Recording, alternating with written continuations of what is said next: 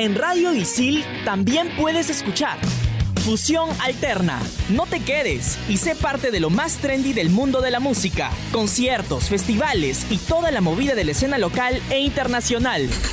Fusión Alterna. Búscanos en Spotify como Radio Isil. Ciudadanos peruanos, aprendimos algo sobre nosotros en estas últimas semanas. Aprendimos sobre el poder del deporte para inspirar a nuestras comunidades a iniciar una transformación capaz de cambiarnos la vida.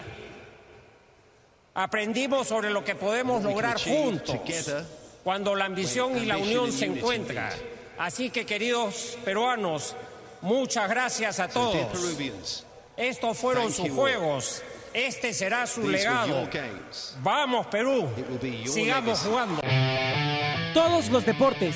Todas las voces. Un solo programa. En Radio Isil presentamos. En todas las canchas.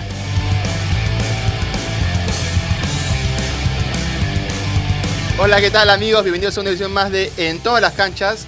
Una edición especial. Lo escuchamos a Carlos Neujas al inicio, dando las palabras en la final, en la clausura de los Juegos Panamericanos Lima 2019. Y no es casualidad haberlo escuchado porque este programa se va a tratar justamente sobre los Juegos. Y es también una edición especial porque es la edición número 70 de En todas las canchas. Es por eso que estoy aquí con tres compañeros que estuvieron presentes en cada una de las sedes, en cada una de las competencias. Estoy aquí con Mauricio, Fernando y Alberto Vega. ¿Qué tal muchachos? ¿Cómo están? Gabriel, ¿cómo estás? Sí, lo mencionabas bien, estuvimos presentes, tuvimos la oportunidad de poder cubrir los Juegos Panamericanos. Una experiencia inigualable, única y realmente para valorar muchísimo. Mauricio, ¿qué tal? Tú cubriste los Panamericanos por el Poli. ¿Tú cubriste los Panamericanos antes de integrarte a Radio Isil? Sí, así es. Eh, tuve la oportunidad de, de cubrirlo por mi, por mi trabajo, una experiencia única. Cantar el himno nacional en las sedes donde, donde ganaron los peruanos es una experiencia única e inigualable. Alberto Vega, que Alberto Vega hizo la de San Martín, ¿ah? Alberto Vega estaba en dos al mismo tiempo, es una cosa increíble. Yo, yo le escribí a Mafe, que Mafe estaba, no sé, por ejemplo, en la playa viendo y playa, y dice, ah, estoy acá, con Alberto. Y me escribía a Fernando, que está en Villa María a los 10 minutos, oh, estoy acá con Alberto. ¿Cómo hacía Alberto Vega? No tengo idea. ¿Qué tal, Alberto? ¿Cómo estás? Hola, Gabriel, muchachos. Un saludo grande a la gente que nos escucha ahora mismo. Bueno, sí. Lima 2019 gratificó la excelencia de lo que se tiene que hacer en gerencia deportiva en el país. Así es, gran labor de, de Carlos Neuhaus. Lo repito siempre porque me parece increíble lo que hizo. Creo yo que si Neuhaus, eh, tal vez no, no es que no se vayan a, llevar a cabo los juegos, pero sí hubiera sido más complicada su realización y su eh, y que estén las sedes a tiempo, que estén bien como estuvieron en todo en todo el tiempo previo a los juegos, ¿no? Que estuvieron eso que al guerrazo tratando de llegar, bueno, con la idea de Carlos Neuhaus se puso todo en orden y llegamos tranquilos a los juegos, a lo que no pasaba hace mucho tiempo. Me acuerdo que cuando habían campeonatos panamericanos, sudamericanos en Trujillo, hubo un campeonato, creo que fue un, un panamericano, no, me- acuerdo de qué, que mientras se daba la inauguración estaban terminando de pintar el coliseo. La verdad, impresentable lo que se, lo que se veía antes. Carlos Neuhaus pudo eh, de una manera ordenar todo y que los juegos se llevaran a cabo como se llevaron. ¿no? Así es, y, y que estuvo poco tiempo en el mando. Recordemos que Sí. entró en el año 2017 eh, en una incertidumbre grande que no sabía no sabían cómo manejarse las obras, no se había avanzado nada. Felizmente en, en estos dos años eh, se pudieron avanzar las obras, se llegó a tiempo y se pudieron se pudo ver un espectáculo muy bonito de- y único en el país. No, Carlos Neuhaus entra en el año que el Congreso planteaba renunciar a la organización de los juegos. Claro. Es, es una pieza fundamental, Carlos Neuhaus. An- seamos sinceros, antes que él tome las riendas, el avance era mínimo por no decir que, que- Nulo. que no había nada. Y él agarró, se puso la camiseta, se agarró la bandera y salió y dijo vamos para adelante y se, se pudo realizar los Juegos Panamericanos como se realizaron de una manera espectacular. Ahora, antes de entrar a hablar sobre lo deportivo, quisiera saber cómo sintieron ustedes ese centro de prensa, ustedes que estuvieron presentes ahí, antes de los juegos, durante los juegos y en los juegos también para Panamericanos Lima 2019. El centro de prensa fue espectacular, pero a ver, básicamente los periodistas que íbamos a cubrir los juegos teníamos una rutina, ir a la competencia, después, por lo menos en mi caso, ¿no? O sea, yo describo mi caso. Ir a la competencia, tener la entrevista, después ir al centro de prensa, redactar la nota, pero antes de eso ir por tu café, ir por tu galleta y consumirla porque eso era tu desayuno, eso era tu almuerzo y eso era tu cena. O sea, tu café con tu galleta, ya sea una galleta eh, De naranja, chocolate, chocolate o, o una- una galleta de soda. Claro, una de soda. O sea, tu tu café era tu mejor aliado dentro de la Comisión de los Panamericanos. Yo, yo, yo comparto la opinión de, de Alberto en el sentido de que el centro de prensa era, era, era un lugar tan cómodo para estar. Es más, tú puedes llegar cansado de tu sede y sabías que tenías que redactar una nota y preferías quedarte en el, en el centro de prensa que ir a tu casa a redactarla. Era un lugar cómodo para estar. Así es, eh, se podría llamar que ha sido nuestro segundo hogar o nuestro hogar durante los juegos. También, y que hemos convivido con, con diversos colegas y donde ha sido una experiencia muy bonita. Yo lamentablemente no tuve mucho tiempo para estar ahí porque tú ya sabes que ya tu- estuve todo el rato en Villa María del Triunfo, pero me hubiera gustado poder disfrutar más tiempo del centro de prensa, del café, de ese centro de prensa porque pude disfrutar de, de- del centro que, o de- del espacio que tenían los periodistas para redactar sus notas dentro de las, de las distintas sedes. Ahora, comenzaron los juegos y comenzaron con el vole playa. Comenzaron con un deporte que no nos dio muchas alegrías, digamos. Pero ahí nomás comenzó las competencias de largo aliento, las maratones. Y tenemos justamente las palabras de Gladys Tejeda, medallista de oro en los Juegos Panamericanos Lima 2019. Quiero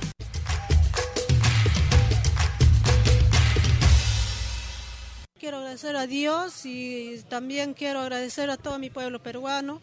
Yo sé que ellos han estado muy emocionados desde muy temprano. Yo siempre no les, no les quise defraudar, ellos confían, confían mucho en mí. Obviamente también a mis auspiciadores, a todo mi equipo que ha estado detrás mío. Es un equipo muy grande. O sea, yo definitivamente quiero agradecer hasta el mínimo que me han apoyado, porque desde que llegué a la Vía Panamericana me apoyaron muchísimo, la parte médica, toda la logística, es, es todo detrás mío. No solo es que yo he salido a correr y ya, sino vienen muchas cosas, muchas personas apoyándome. En especial también quiero, apoyar, quiero agradecer a mi familia, a mi entrenador y a todo el Perú. Esta medalla es para ellos.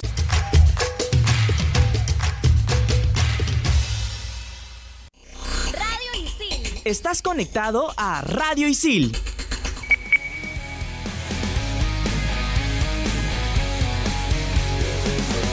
Esas eran las declaraciones de Gladys Tejeda, declaraciones que, que le logran sacar justo después de conseguir la medalla de oro en los Juegos Panamericanos. Así es, en una jornada, me acuerdo, sábado 27 de julio, glorioso para el deporte nacional, donde tuvimos tres medallas de oro. Ese fue, esto va a sonar medio redundante, pero comenzó con la maratón, una jornada maratónica, porque comenzó muy temprano y esa jornada terminó muy tarde. Así es, y, y, se, y esas, esos logros se le atribuyen a, a la organización porque normalmente la maratón se, se producen al final de los Juegos Panamericanos Olímpicos, pero esta vez fue al inicio. Se, se le atribuye a la organización eh, o que ha estado planteada, eh, bien planteada la estrategia para que Perú ya tenga sus primeras tres medallas en los primeros tres días. Yo tengo una, una experiencia ese día que la quiero compartir con ustedes. Por favor. Eh, yo, yo había ido a cubrir a Tiro ese día, no, no, no me mandaron a Villa María, me mandaron a Tiro. Y vi por, por televisión el- las medallas obtenidas por tanto por Cristian Pacheco como Gladys Tejeda. Entonces yo llego al centro de prensa, quería hacer tiempo para poder ir a la final de squash de Diego Elías, que era ahí nomás, que creo De que era engreído, Diego Elías. de, de mi engreído, que era como a las 4, 4, 4, 5 de la tarde. Y de la nada me lo encuentro a mi amigo Alberto Vega ahí, pero todo estresado, ¿no? Con, con las manos en la cabeza. Yo le digo, ¿qué te pasa, Alberto? Y él estaba redactando la nota justamente de, de Cristian Pacheco. Y de Gladys Tejeda. Y de Gladys Tejeda, claro, los dos. Y, y Alberto es un poco perfeccionista al momento de hacer sus notas. Entonces yo no estaba haciendo absolutamente nada. Yo estaba solamente sentado delante de él y quería pararme a tomar un café en el centro de prensa. Gritó. Y Alberto me gritó, ¡Fernando! ¡Fernando, por favor, siéntate! Y yo le decía, pero tranquilízate. Se demoró dos horas en hacer la nota y casi llegamos tarde al partido de Diego. Mira, y mira, no, o sea, quiero, quiero ampliar sobre eso. Lo que pasa es que, eh, eh, digamos, él estaba un poco inquieto en el sentido de que yo sentía que me miraba, me, hablaba, pero cuando yo estaba redactando la nota y me colocaba los audífonos, entonces no encontraba las palabras exactas para poder eh, eh, ampliarlo en la nota.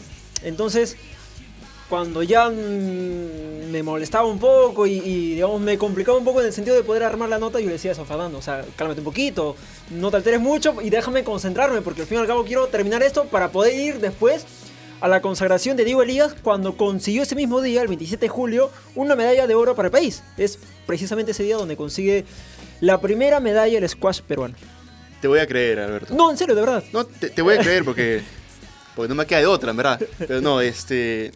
Sí, fue una jornada bastante, bastante larga, bastante emotiva.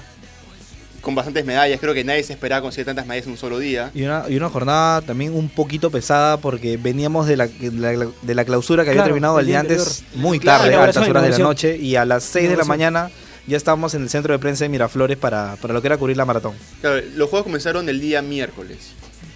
Eh, el día viernes, en la noche, fue la, la inauguración del Estadio Nacional, que terminó muy tarde. Linda la inauguración. Deja la valla bastante alta.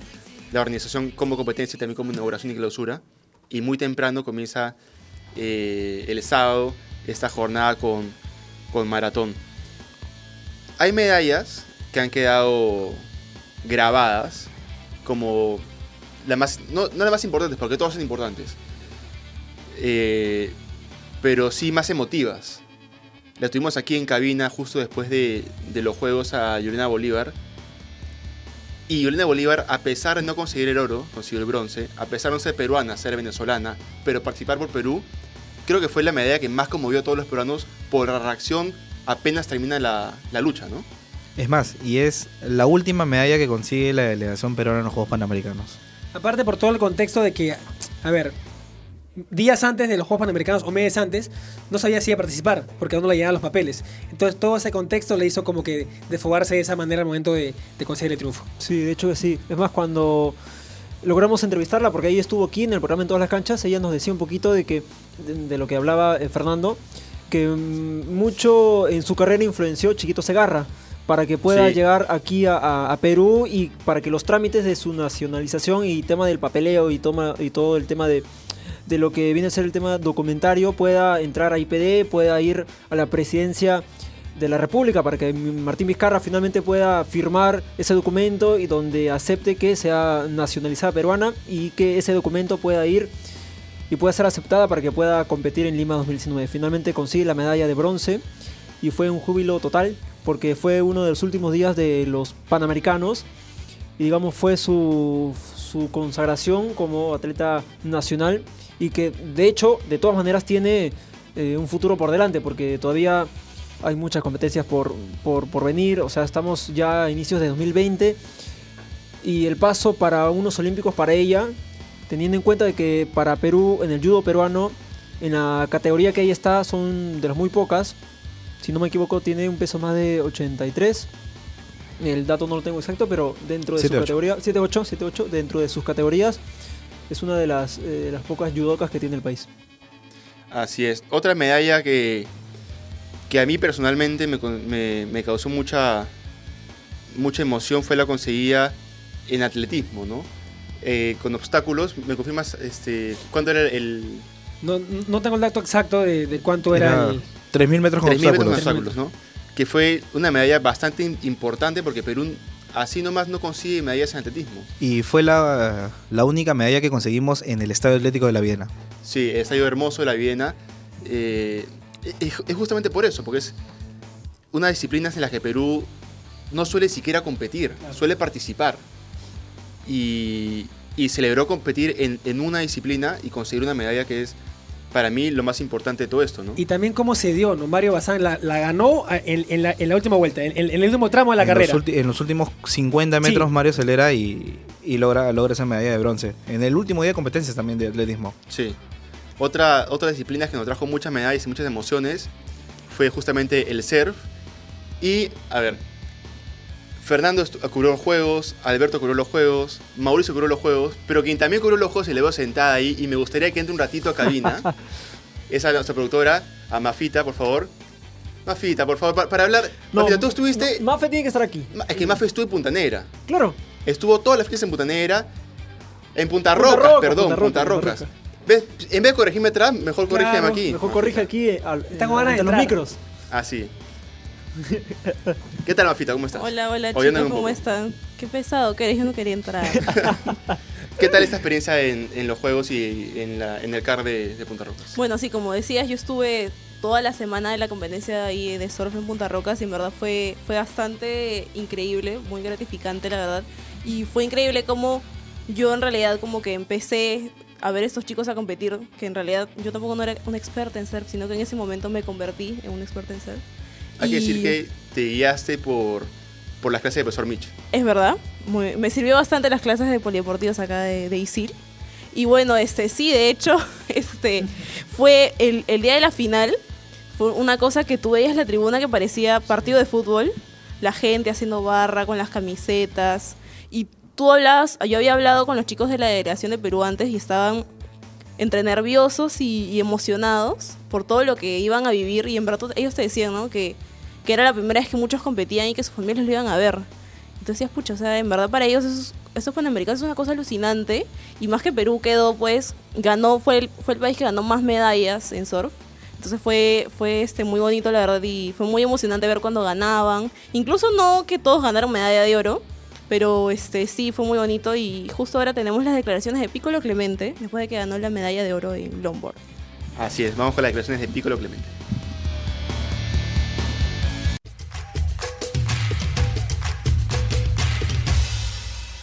Eternamente agradecido por tu- todo el público presente aquí Increíble. en la sede de Punta Rocas. La playa está reventando de gente, realmente estoy súper emocionado. Feliz de vivir este sueño que con tanto esfuerzo se ha venido trabajando. Al fin pude lograrlo. Realmente orgulloso de pertenecer a esta selección tan, tan fuerte, tan luchadora. Feliz por todo el equipo, todo lo que ha logrado el equipo hasta ahora. Ya vamos a conseguir seis medallas. Eh, Maffer llegó a la final. Eh, Lucas, Danielita que está ahora en el agua, Tamil, Vania, Itzel, realmente feliz y orgulloso de ser parte de esta gran selección y feliz de representar a mi país siempre.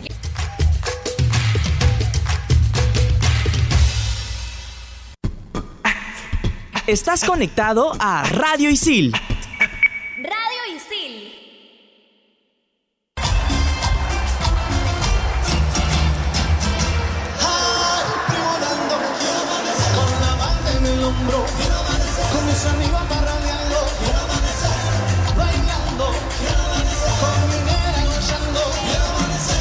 Estamos de vuelta aquí en, En todas las canchas. Escuchamos esa canción de fondo que estuvo presente en los juegos. Y una de las cosas como, como, como anécdota que me queda de los juegos es cada vez que, que hablaba con alguien que estaba en los juegos, sobre todo en, natación, me decían, no puedes creer la música que están poniendo cuando salen los nadadores a la piscina. Más me mandaron unos audios, por ejemplo, que pasaban, no sé, de danza kuduro hasta eh, negroide, creo. Pasaban de todo.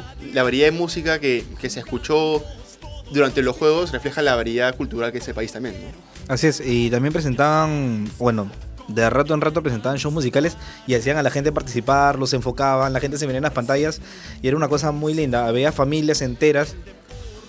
La verdad, la, La llama Camp, sí, o el, el Kiss Camp que también que, que- que se intentó hacer. Este, en verdad fue espectacular, una jornada, se vivieron jornadas lindas en familia y la- la- el centro acuático que es para mí una de las sedes más bonitas que hay, que dejó Lima 2019. Y hablabas de música y en la inauguración, justamente en, en el desfile de las delegaciones, la música de fondo era toda música peruana. Era, era un mix de, de- de música que habían hecho artistas peruanos, que habían escrito artistas peruanos, también es para, para valorar. Así es, me acuerdo que se inicia el desfile de las delegaciones de Argentina este, con música de Pedro Suárez Vértiz. Sí. Sí, yo fui invitado este, a lo, al ensayo general de, de la inauguración, que fue dos días antes de, de la inauguración misma.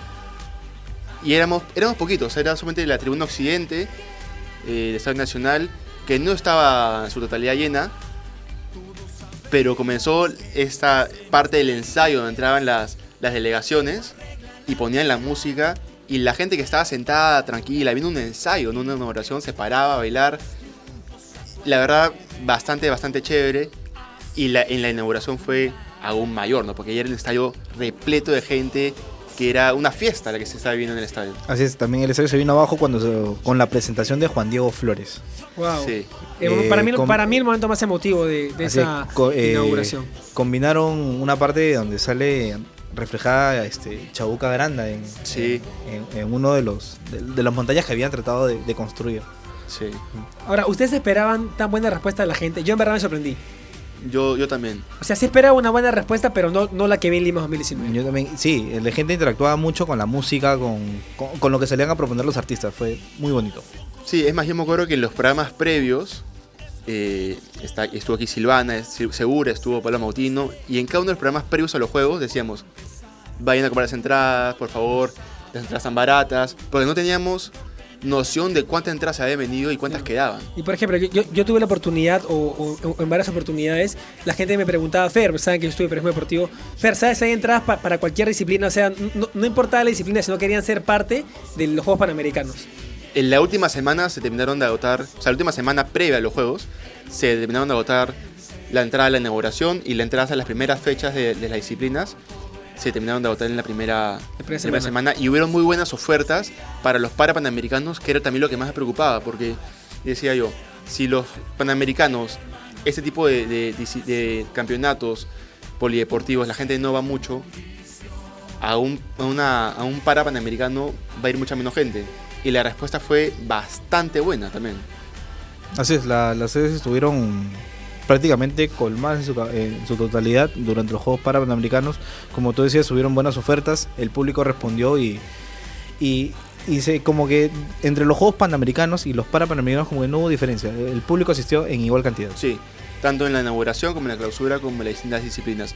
Los Juegos Panamericanos nos dejaron muchas cosas, cosas que hemos mencionado y cosas que aún no mencionamos, pero para aligerar un poquito que la gente ya se aburrió de nuestras voces, vamos a escuchar el ¿Sabías qué? sobre los Juegos Panamericanos Lima 2019.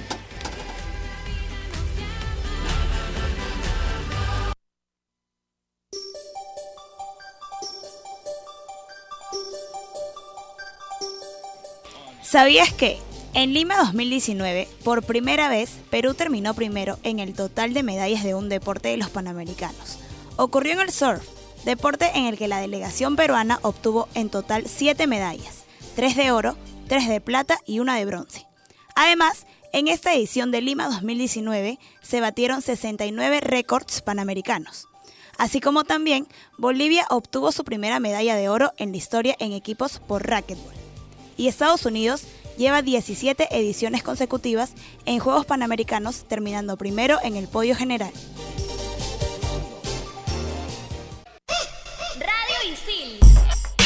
Estás conectado a Radio Isil. Jugamos todos. Esta noche cantamos. Cantamos todos.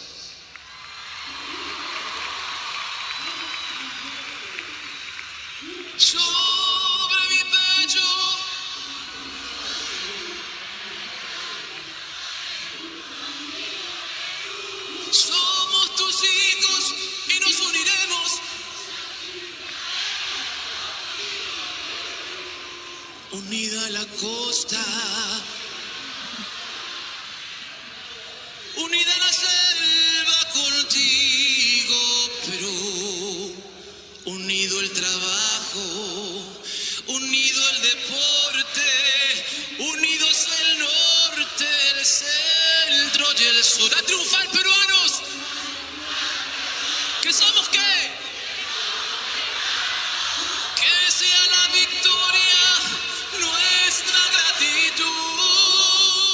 Ahí escuchábamos a Gianmarco en lo que fue la clausura de los Juegos Panamericanos Lima 2019, uno de los momentos más emotivos También. de, de la clausura y de todos los juegos, cantando el gran Contigo Perú que nos emociona a todos.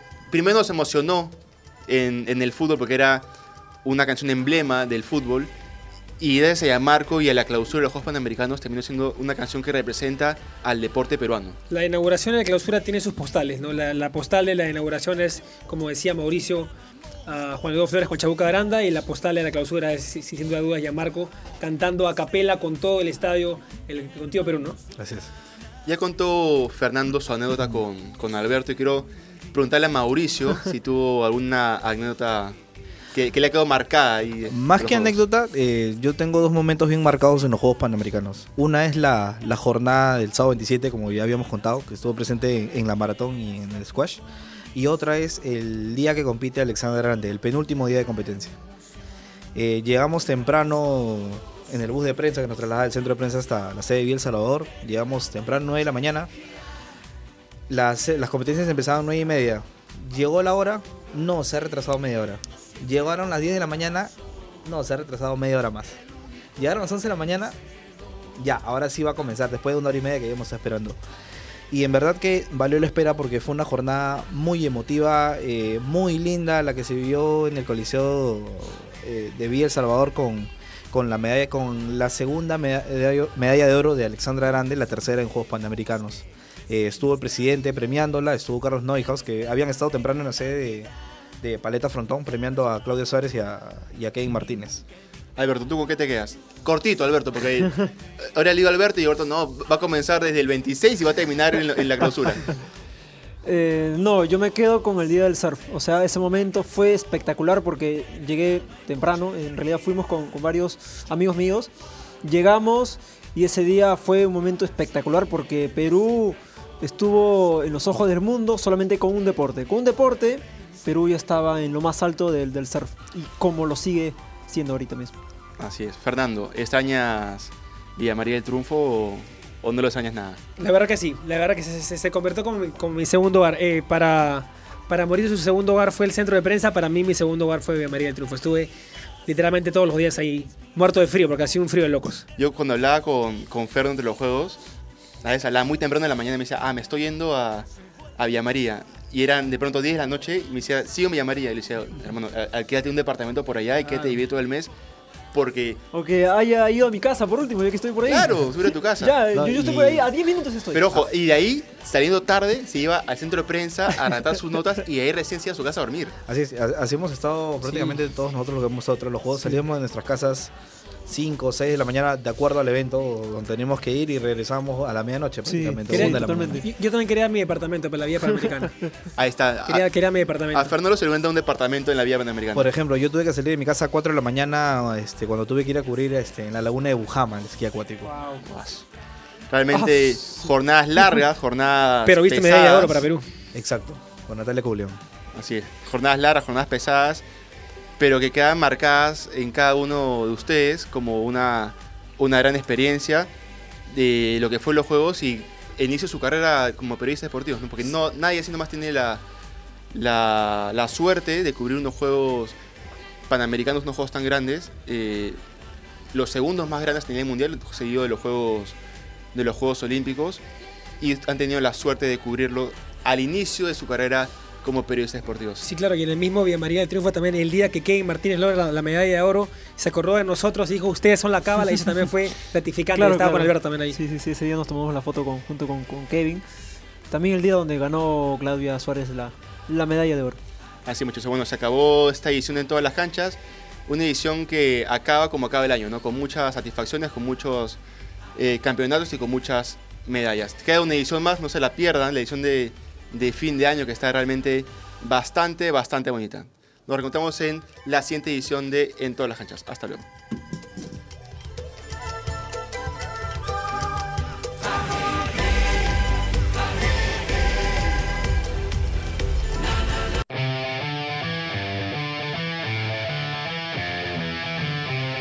Radio Isil presentó En todas las canchas.